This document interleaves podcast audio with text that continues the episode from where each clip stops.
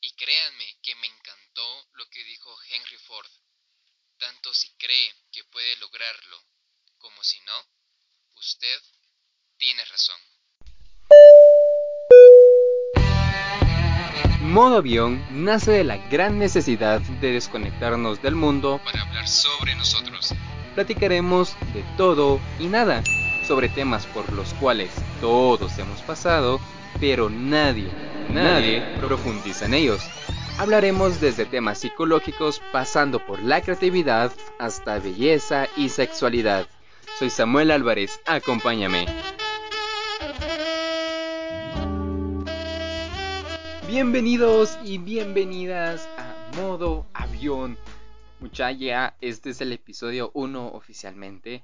Soy Samuel Álvarez y estoy muy emocionado de estar aquí. Sea, créanme, estoy emocionado, nervioso, no sé. Tengo un montón de sentimientos y emociones ahorita. Nos vamos a desconectar ahorita, ya, ahorita, del mundo, de todo. Para hablar sobre ti, sobre él, sobre ella, sobre mí, sobre nosotros, sobre todos. Entonces, estoy muy emocionado. Eh, antes de iniciar, pues quiero agradecerles a las personas que escucharon el podcast anterior. Muchos me dijeron que me escuchaba nervioso y me dieron bastantes eh, consejos, ¿verdad? Para mejorar. Y se los agradezco bastante. Y si lo nervioso, espero que se me quite aquí. y si no, pues ya se me va a quitar. Yo lo sé, yo lo sé. Entonces, en este pues, primer episodio ya oficial, vamos a hablar de un tema que me parece muy bonito y es el autosabotaje. El arte de arruinar nuestra vida. Mucha, yo cuando estaba investigando, estudiando para pues hablar aquí con ustedes, me di cuenta que no hay mucha información como clara sobre el autosabotaje, o sea, sí la hay, pero para mí no está completa y se queda como a media, se queda así como de ah, media explicación, como lo que es cada, cada ítem del autosabotaje y ya, no hay como mayor explicación. Y cuando la hay son términos como muy clínicos o algo así. Entonces, me parece un tema muy bonito y ni siquiera, por ejemplo, yo siempre eh, tomo referencia, no sé si ustedes alguna vez han escuchado Tech Talks, va, las conferencias que dan ahí, siempre las tomo como referencia, ¿verdad? Y no hay un Tech Talks del autosabotaje. Sí hay, pero está en inglés, o sea, no muchos tienen acceso a, a él. Entonces me quedé de cómo no puede haber un Tech Talks de autosabotaje. Pero, pues aquí estoy yo y les voy a hablar sobre el autosabotaje. Ya, ya saben, yo no soy nadie. Yo no soy un psicólogo, no soy un especialista en emociones humanas. Simplemente soy un joven que está aprendiendo de empírico, que está aprendiendo pues de la investigación y de preguntar, ¿verdad? Para llevar conocimiento hacia su mente. Entonces vamos a iniciar con la carta de Pipo.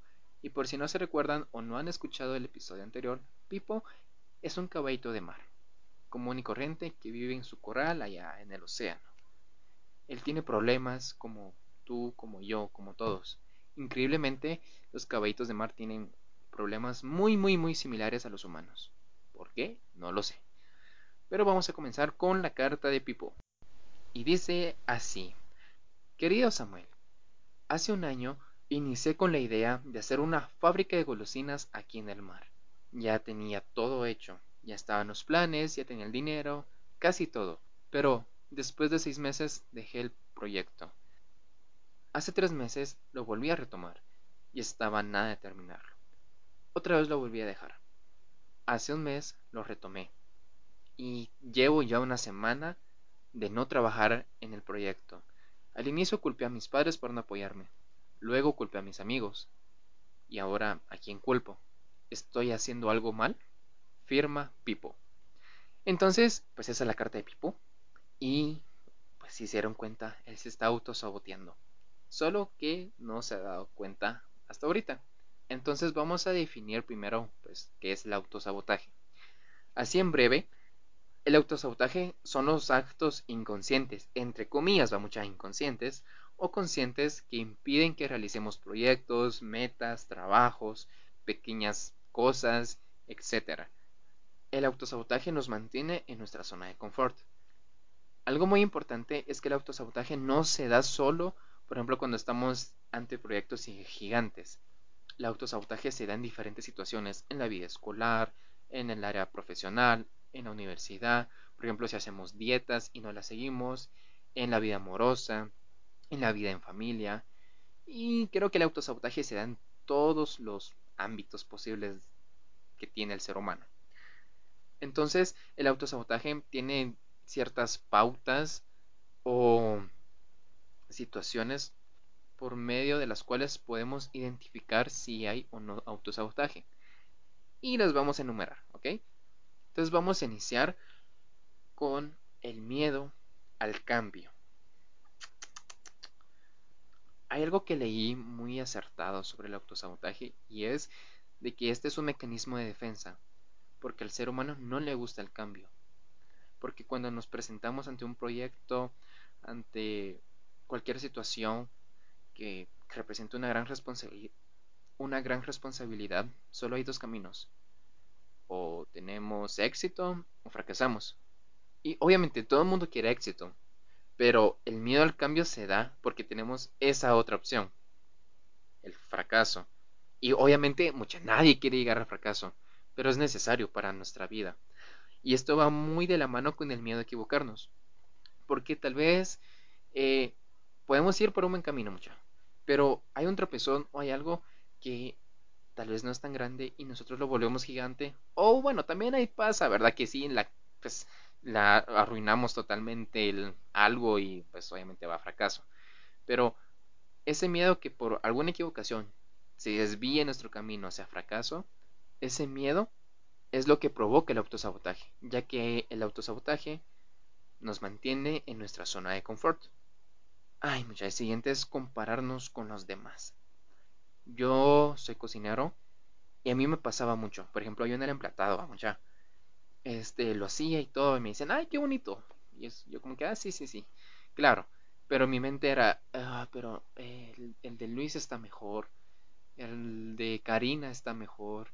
El de él está mejor. Yo mismo estaba devaluando mi trabajo si yo no le doy el valor necesario a mi trabajo, ¿cómo carajo pretendo de que alguien más se lo dé?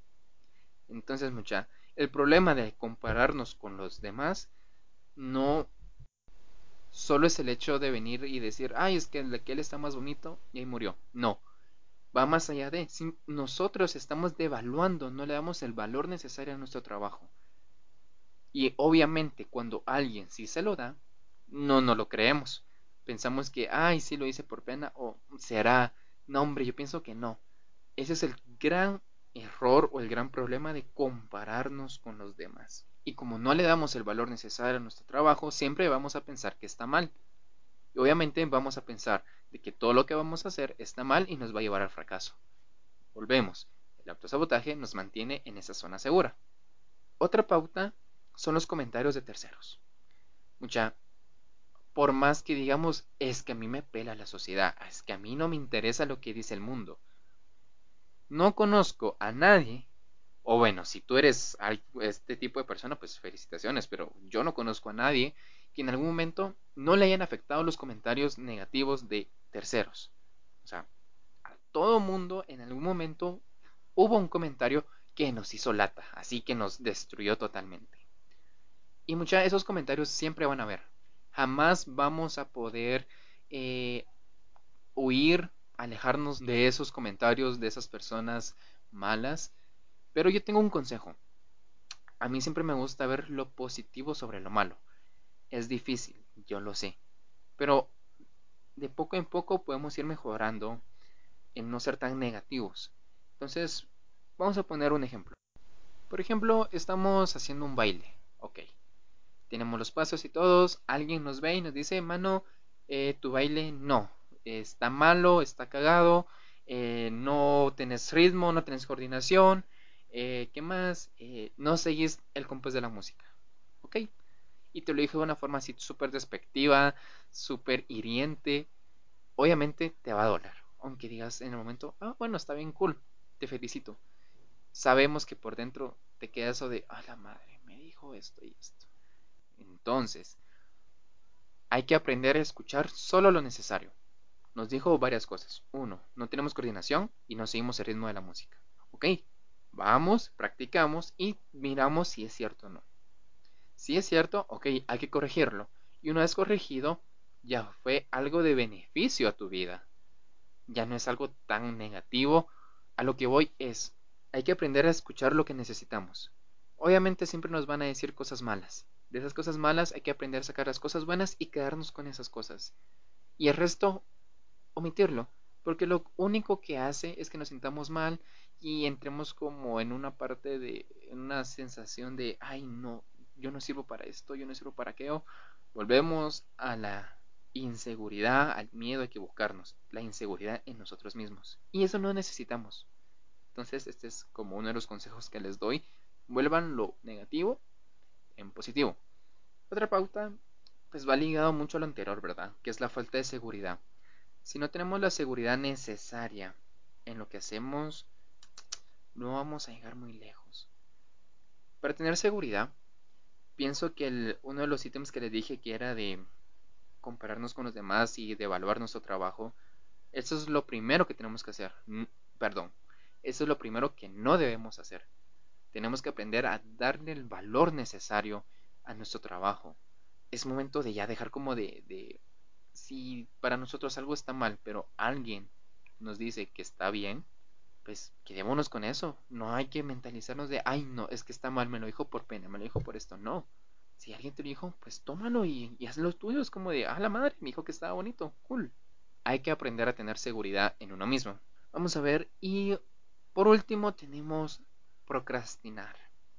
El arte de posponerlo todo. Por mi mente pasaron dos cosas cuando escuché ese término. Uno, ¿qué demonios tiene que ver algo sexual en el autosabotaje? Lo siento, soy un poco pervertido. Mi mente voló. Y el otro pensamiento fue de el arte de posponerlo todo. Es en serio, o sea, es un arte eso. Para mí eso es una total equivocación, una total atrocidad. Procrastinar es eso, decirlo, ay, mañana lo hago, mañana lo hago, mañana, mañana, la otra semana, eh, en la tarde.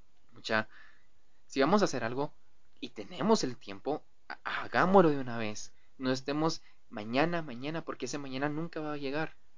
Obviamente sé que va a haber situaciones que, por ejemplo, no, yo qué sé, eh, tu gatito se escapó, eh, tu perro se cagó en el patio y no tienes el tiempo, obviamente ahí no discuto yo.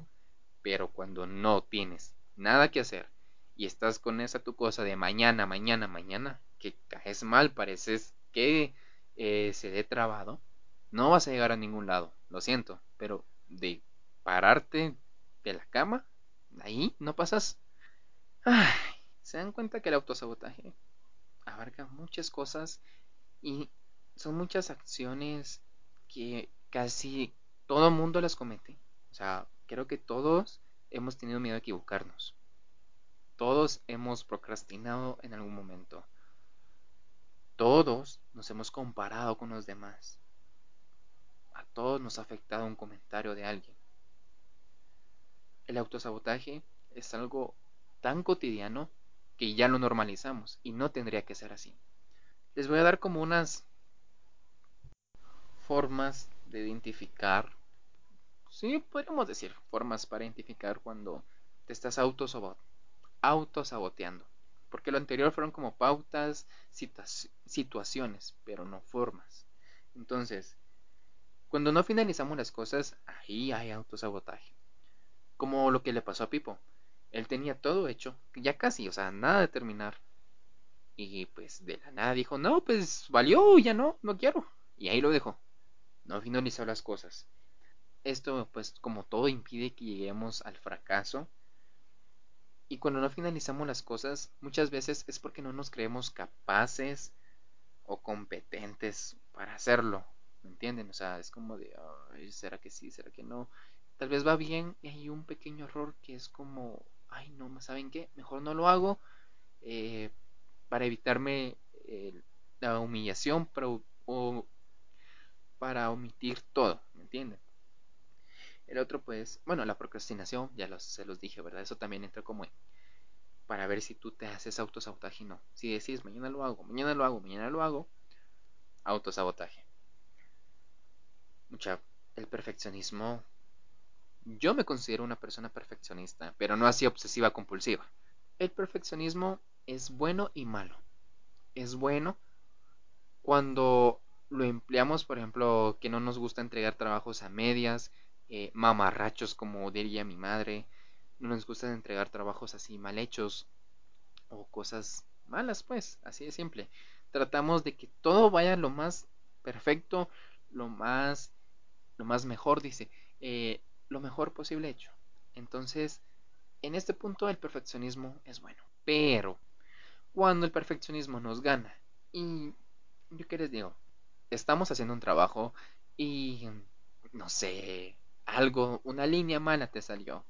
Una línea que bien la puedes esconder, borrar, disimular o volver en otra cosa o volver decoración o así. Decís, no, esto ya está malo, a la chingada y lo tiras. Ahí es malo el perfeccionismo. Yo creo que ahí también se ve la inteligencia de una persona. No, sé si es inteligencia emocional. Vamos a, por el momento, por favor, si estoy mal, no me escribí. Vamos a decir por, por, el momento que ahí se ve la inteligencia pues, normal de una persona en la resolución de problemas. Si no sos capaz de arreglar esa línea, si no sos capaz de arreglar un pequeño error, ¿cómo pretendes arreglar errores más grandes, por ejemplo, en tu vida, en otra situación? En cambio, si sos perfeccionista y te pasa algo y lo puedes arreglar, creo que ahí se ve mucho la diferencia de inteligencias. Y el último, pues creo que aquí engloba todo, son las excusas. Siempre al de, ponemos excusa para todo, que el dinero, que el tiempo, que mis amigos, que mi familia, que esto, que aquí, que allá, allá, allá. Todo, o sea, mucha, siempre van a haber excusas, siempre va a haber un pero, algo. Pero si nos detenemos a visualizarlas, si nos detenemos a pensar en ellas, esas excusas nos van a ganar. Punto y final. Simplemente hay que hacerlas a un lado y continuar. Como diría mi madre, muchas de las mamás son tan sabias. Ella siempre me dice, Samuel, dame soluciones, problemas. ¿Para qué quiero más problemas? ¿Para crear otro problema más grande? Muchas veces nuestro propio enemigo somos nosotros. Es duro pero cierto.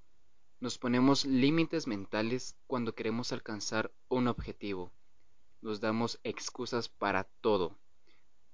Llegamos a justificar el hecho de que no hacemos nada por cambiar. Incluso culpamos a otras personas o situaciones de lo que nos pasa. Lo que le pasó a Pipo. Pipo le estaba echando la culpa primero a sus papás, luego a sus amigos y luego a quién. Ya no había quien echarle la culpa. Y ahí se dio cuenta de que algo estaba mal. Eso es el autosabotaje, el arte de arruinar nuestra vida. Muchas veces, bueno, muchas veces no, casi siempre los responsables somos nosotros. Y entonces empezamos a manejar como un sentimiento de culpa porque no sabemos qué es lo que está mal, eh, todo, porque todo nos sale mal, la culpa la tienen otras personas, nunca nosotros. Y esto hace que caigamos en pensamientos repetitivos, en pensamientos de yo no puedo, yo no sirvo, esto no es para mí, etcétera, etcétera. En vez de utilizar ese tiempo para organizar mejor nuestra mente y tener como claro qué es lo que queremos llegar a ser o qué es lo que queremos en nuestra vida. Yo no tengo como los cinco pasos milenarios para dejar de ser autosabotaje. No, no los tengo, ni tengo un manual de cómo dejar de hacernos autosabotaje. Lo siento, se los debo. Pero tengo tres consejos. Uno. Date cuenta, amigo, amiga, date cuenta. Te estás autosaboteando, te estás arruinando la vida. Como diría mi cuate, te la estás chingando. Si tú no te das cuenta de que te estás autosaboteando, nunca vas a salir de ese hoyo. Cuesta, yo lo sé. Pero aquí te va como una técnica que pueda que te sirva, pueda que no. Haz como un mapa mental. Entonces, pone, tenés 20 años, pues pongamos del, pongamos, de los 10 años para los 20. Les vas a hacer 10 cuadritos. Les vas a poner año por año. Y vas a poner, por ejemplo, si a los 15 años, eh, tú, yo qué sé, o sea, yo a los 15 años pues hice pasteles para vender, no sé si alguien a esa edad, pero pongamos que a los 15 años tú querías hacer algo y no lo hiciste, táchalo como proyecto fallido. Y comienza a hacer eso por cada año. Y comienza, incluso puede ser que en un año tengas como cinco cosas, eh, proyectos fallidos. Si tienes bastantes, ok, ¿en qué fallé? Ir así como un eh, rewind ahorita, retroceder en el tiempo de si algunas de las pautas o cosas que yo mencioné antes, tú las has hecho. Y pues ahí vas a tener tu respuesta si te has hecho autosabotaje o no. Consejo 2. Pues ya te diste cuenta, hazlo. Pues hazlo. O sea, como dirían aquí, ponte los pantalones, agarrate los huevos y los ovarios las mujeres y vayan y hagan su pinche proyecto. Así de simple.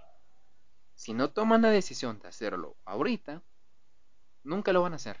Si se queda en planes, si se quedan, ay, tal vez, si se quedan ahí, guardado, jamás van a saber si van a poder hacerlo o no. Ya, yo sé que da miedo el fracaso. Yo sé que es rico sentir el éxito. Pero, mucha que hueva, en serio, póngase a pensar. Si todo el mundo pudiera alcanzar el éxito, el alcanzar sus sueños, sus metas, en todo lo que hagan y así, así. Uno, qué hueva vivir en un mundo sin competencia. Qué hueva vivir en un mundo donde todo es color de rosa y todo va a estar bien. O sea, usted no les daría hueva, no estarían así como de, si todo estuviera feliz, imagínense a mí sonriendo ahorita y con un arco iris arriba. Si todo está feliz, si todo está bien, a mí me daría mucha hueva. Y yo no quisiera ese mundo, la verdad. Por eso es importante el fracaso. Para apreciar el éxito. ¿De dónde aprendemos más? ¿Del éxito o del fracaso? Yo pienso que del fracaso. Porque, ok, eh, hicimos esto de esta manera y fracasó. Ok, hay que ver qué pasó mal, qué hicimos mal y ya podemos emplearlo de la mejor manera o tal vez sacar como cositas buenas de ahí y emplearlo en otro proyecto. En cambio del éxito, pues siempre vamos a decir, ah, pues ya tenemos la vía fácil, sabemos que así funciona, vámonos, vámonos, Recio. ¿Y qué? No te enseña nada. Y el último consejo, pues tal vez no es como consejo, eh, bueno, sí, pongámoslo como consejo, es pide ayuda por ejemplo, si en el consejo anterior que te di de hazlo y vámonos recio con tu proyecto, tú no puedes, porque tal vez tú no tienes la capacidad eh, emocional para hacerlo, o hay algo que te detiene, pide ayuda. Mucha normalicemos ir al psicólogo, normalicemos ir a terapia. No nos van a catalogar de locos o de otra cosa por ir al psicólogo. Muchas es súper bueno eh, tener a alguien ahí con el que tú puedas desahogarte, pues con el que puedas contarle todo sin que te diga, ay mano, no hombre, estás loco, o eso es pasajero, o ya se te va a pasar. El psicólogo siempre va a ser mucho mejor que tus amiguitos, consejeros, que tus comadres, y etcétera, etcétera. Y yo sé, tal vez alguno puede decir que el dinero, que esto. En Guatemala hay programas eh, gratuitos que ofrecen sus eh, servicios psicológicos y así, ¿verdad? Que algunos los tiene el gobierno, otras, eh, otros servicios, unas ONGs y que hay gratuitos. Y por ejemplo aquí en Guatemala hay mm, ciertas universidades que brindan sus servicios eh, psicológicos. Eh, tal vez pues son practicantes, tal vez no es como lo ideal, pero pues nos ayudan algo. Y pues así me he enterado que hay proyectos similares en México, en El Salvador, en Honduras, en Costa Rica, y pienso que si pues, en todos estos lugares hay proyectos así, campañas, pues, pues en el resto del mundo, pues creo que tendría que haber eh, cosas similares. Entonces, solo hay que buscar mucho. Es bueno ir al psicólogo. Entonces, estos son mis tres consejos. Date cuenta, hazlo, vámonos recio, y si no puedes hacerlo solo, pide ayuda pues creo que esto es lo que tengo que decir sobre el autosabotaje. Tenemos que ser honestos, O sea, mano, sé honesto con vos mismo. Si vos no sos honesto con vos, pues, pues, no, la verdad no sé qué decirte ahí. Si sos honesto con vos mismo, busca un equilibrio emocional. Analiza lo que estás haciendo. ¿Qué estás haciendo ahorita? ¿Te estás autosaboteando? ¿Te estás arruinando la vida? ¿Estás posponiendo cosas? ¿No estás en el punto que querías estar? Después de analizar esto, vamos a poder llegar a lo que les dije. Ok, ¿puedo hacerlo solo o no? Si puedo hacerlo solo, vámonos. Si no, vámonos con un psicólogo y de ahí, de la mano de pues, el psicólogo o la psicóloga, nos vamos. Ya, arriesguense. Esta vida es de metas, de competencia, de arriesgarlo. Es un juego esta vida. Y si no arriesgamos, nunca vamos a vivirla. Solo vamos a ser personas que respiramos y ya. Y yo no quiero eso para ti. Menos lo quiero para mí. Hay una frase, hay algo que dijo Henry Ford y que me gustó tanto. Tanto si cree que puede lograrlo como si no, usted tiene la razón. Está en nuestras manos. Si vivimos o si solo respiramos. Está en nuestras manos mucha poder hacer las cosas. Y si no lo vemos así, siempre nos vamos a quedar en la zona de confort y siempre vamos a dejar que el autosabotaje nos gane. Quiero concluir con esta canción, Hall of Fame, de The Script y Will I Am. Creo que así es, Will I Am. Sí. Pues esta canción es muy bonita. O sea, escuchen la letra, es muy motivacional, a mí me encanta eh, la canción podemos ser lo que queramos, hacer lo que queramos. Si quieres ser astronauta, dale. Si quieres ser veterinario, dale. Si quieres ser agrónomo, dale. Si quieres ser, yo que sé, comediante, dale. Mucha, nadie más va a vivir nuestra vida que nosotros mismos. Nadie va a sentir las frustraciones más que nosotros. Punto y final. Y por eso me encanta esta canción. Solo tú puedes decidir si pones tu nombre en el Salón de la Fama. Punto final.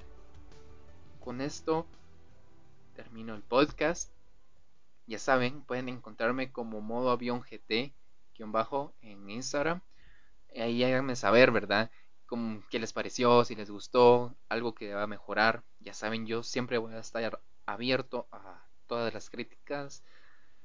Y solo, si hablo muy rápido, lo siento. Pero estoy muy feliz ya de estar aquí terminando este podcast con ustedes. Y se me cuida.